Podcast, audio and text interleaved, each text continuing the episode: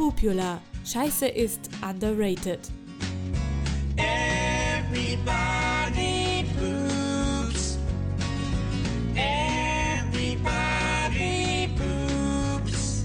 Ein Podcast von Iris Böhm.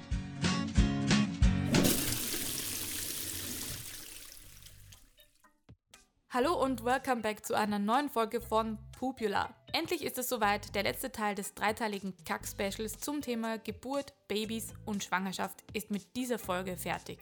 Hat ja auch nur ein Jahr gedauert, sorry dafür. Wir haben jetzt in den vorigen Folgen Kacken während der Geburt und Babys erstes Kacker durchgenommen. Aber einen interessanten Aspekt gibt es tatsächlich noch zu diesem Thema, nämlich Kacken während und nach der Schwangerschaft. Und auch hier gibt es ein Problem, unter dem sehr viele schwangere Menschen leiden. Ein weiteres Mal erzählt dir die Geburtenhelferin Tini, was das für ein Problem ist. Also in der Schwangerschaft ist es so, dass der Körper Hormone ausschüttet, die ihn ruhig halten sollen, weil das Baby soll ja in Ruhe wachsen und gedeihen können und die Gebärmutter soll sich so wenig wie möglich zusammenziehen, also Wehen erzeugen. Das Problem ist, dass diese Hormone nicht nur auf die Gebärmutter wirken, sondern auch auf unsere Darmperistaltik. Sprich, die ganze Darmperistaltik ähm, bleibt einfach ruhig und viele Frauen leiden an Verstopfung in der Schwangerschaft. Das ist ein Problem, mit denen Frauen kämpfen. Aber keine Sorge, es gibt ganz einfache Lösungen, wie man diese Verstopfung in den Griff kriegen kann. Mehr Ballaststoffe und viel Trinken helfen meistens schon. Aber auch die Einnahme von Magnesium wird oft empfohlen. Das aber bitte nur nach einer Abklärung mit dem Arzt oder der Ärztin. Durch diese Hilfsmittel wird der Stuhl dann weicher und alles flutscht wieder besser. Und zum Glück ist der Kampf mit der Verstopfung nach der Geburt zu Ende. Wie lange es aber dauert, bis die Verdauung wieder normal funktioniert, ist unterschiedlich. Denn da geht es auch sehr viel darum, wie sich die Bauchmuskulatur wieder zusammenfindet, wie die Rückbildung vom Bauch ist, dass alles wieder an seinen Platz kommt. Dadurch, dass die Muskulatur, die geraden Bauchmuskeln während der Schwangerschaft stark auseinanderweichen, kann es sein, dass einfach die Bauchpresse, also wenn man stark drücken muss, nicht mehr so gut funktioniert. Ähm, andererseits kann es auch sein, dass einfach die, die Stütze fehlt im Bauch, weil das alles ein bisschen, wenn man das jetzt in Laiensprache übersetzt, es ist alles ausgeleiert ähm, und locker. Da fehlt so ein Widerstand sozusagen, dass die Darmperistaltik gut funktionieren kann. Ähm, und was, glaube ich, viel eher das Problem ist, ist die, die Angst vom ersten Stuhlgang oder vor den ersten Stuhlgängen. Einfach weil bei der Geburt doch einiges auch reißen kann, Verletzungen entstehen können und da ist die Sorge, dass da wieder was aufgeht, dass es schmerzhaft ist. Aber so im Durchschnitt würde ich sagen, nach drei, vier Tagen haben die meisten Frauen das erste Mal Stuhlgang nach der Geburt und dann so nach einer Woche pendelt es wieder schön ein, dass alles wieder funktioniert wie immer. Also auch wenn du am Anfang vielleicht seltener oder gar nicht aufs Klo musst und der Stuhlgang unangenehm ist, das ist völlig normal.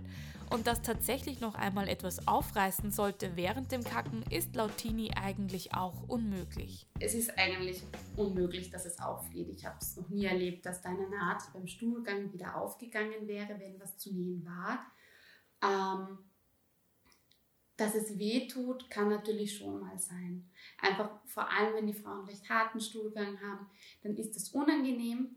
Aber auch da schauen wir Hebammen, dass wir die Frauen unterstützen, dass da einfach möglichst weicher Stuhlgang rauskommt nach der Geburt. Und man kann sich zum Beispiel auch so eine Binde auf den Damm, wo es vielleicht gerissen ist, draufhalten, Gegendruck geben. Dann hat man auch im Kopf weniger die Sorge, dass da was reißen könnte.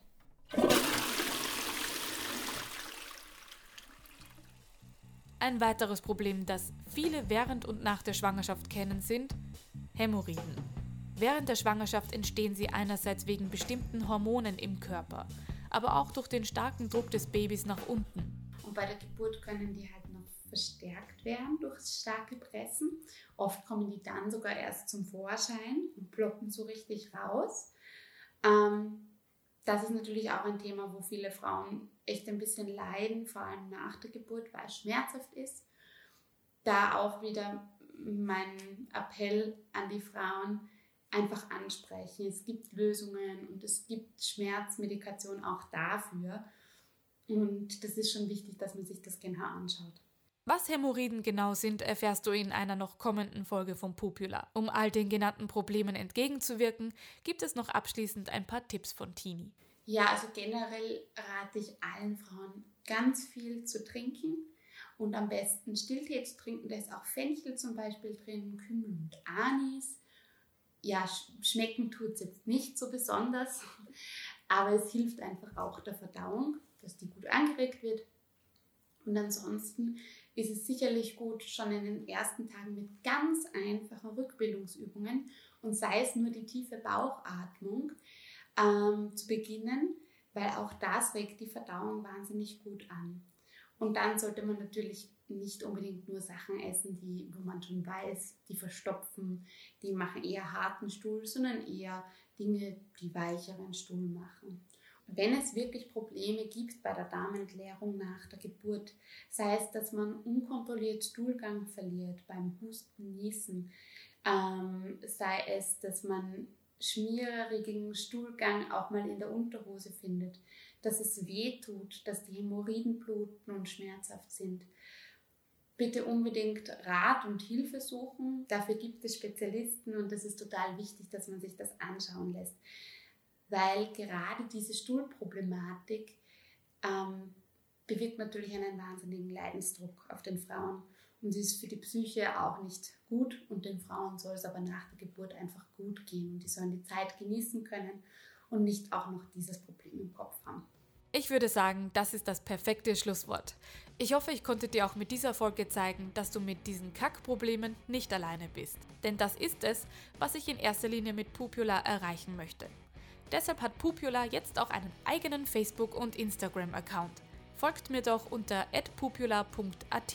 Dort poste ich regelmäßig alles Wissenswertes um Kacke und lasse dich auch wissen, wenn eine neue Folge rausgekommen ist. Und ich verspreche dir, die nächste Folge kommt diesmal etwas schneller. Also bis dahin, gutes Kacken und bis bald. Everybody